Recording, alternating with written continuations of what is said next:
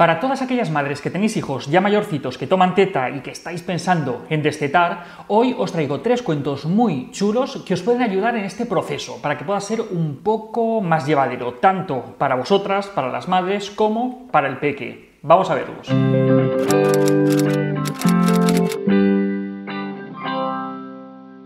Y es que así como es fácil encontrar cuentos para trabajar la retirada del pañal, del chupete, la hora de dormir, el lavarse los dientes o, los miedos, cuando se trata del destete las opciones se reducen un montón. Por suerte tenemos cada vez más opciones, pero hasta hace muy poco era muy difícil encontrar cuentos que trataran sobre este tema, sobre el destete.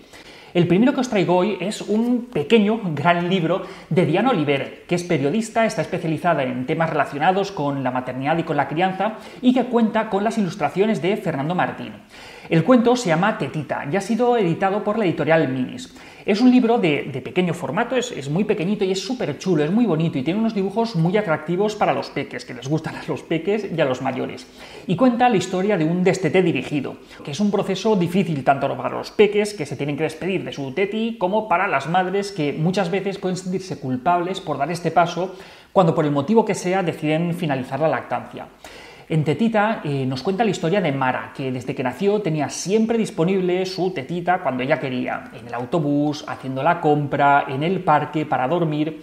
Hasta que un día su mami le contó que tenía un bebé que estaba creciendo en su tripita, con lo que iba a tener un hermanito. En principio parecía una buena noticia, pero un día su mami le dijo que la tetita tenía que descansar porque estaba dolorida.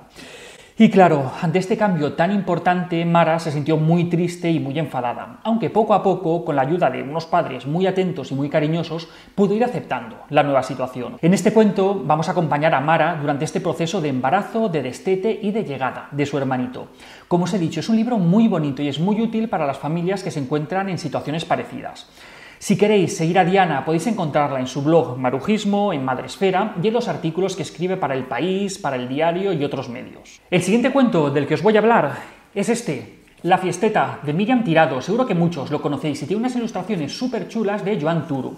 Y lo han publicado tanto en castellano como en catalán, en, ediciones Carambuco. En la fiesteta se nos habla de otro final posible para la lactancia en niños ya mayorcitos, que es ponerle un punto final a este proceso con una fiesta para despedir con alegría este periodo tan bonito y tan intenso que es la lactancia. En este cuento acompañamos a Noah en su proceso de destete. Noah tomaba teta siempre que quería y cuando lo hacía le acompañaba su nubecita del bienestar. Al principio esta nubecita le acompañaba cuando tomaba tetita, pero poco a poco los dos van creciendo y le empieza a acompañar también mientras hace otras cosas, otras actividades como jugar, dar y recibir abrazos, cosquillas y muchas más cosas. Un día su madre decidió que había llegado el momento de dejar la teta. Y para celebrar con alegría el final de esta lactancia, Noah y su madre deciden hacer una fiesta con pastel, música y un montón de invitados. Es un libro muy chulo con el que podemos hablar de lactancia y de estete con nuestros hijos. Y además, con estos dibujos tan chulos, seguro que os encanta a todos, a mayores y a pequeños.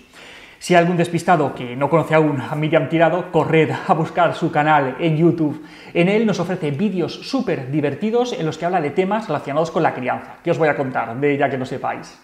Y ahora os voy a hablar del cuento que más nos ayudó a nosotros en casa en este proceso, y es que cuando nos encontrábamos en este punto, los dos que os he dicho antes todavía no existían.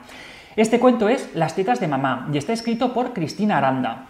En este cuento nos cuenta la historia de Ariadna, que es una nena de dos años que junto con su madre va a vivir este proceso de destete.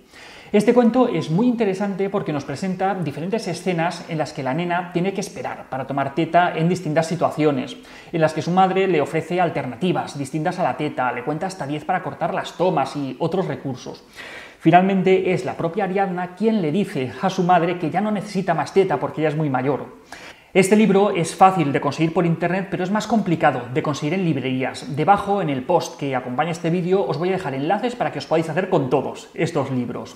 Y otro libro interesante del que también os voy a hablar es La teta cansada de Montse Reverte. Tiene ilustraciones de Victoria Usova. En este caso se trata de un libro que está dirigido a bebés de más de 18 meses y pretende ayudar en el proceso de destete parcial nocturno. En este cuento, la teta le explica al niño que está cansada y que necesita dormir por la noche, pero que la mamá y el papá le pueden dar la mano, abrazarle o cualquier cosa que necesite.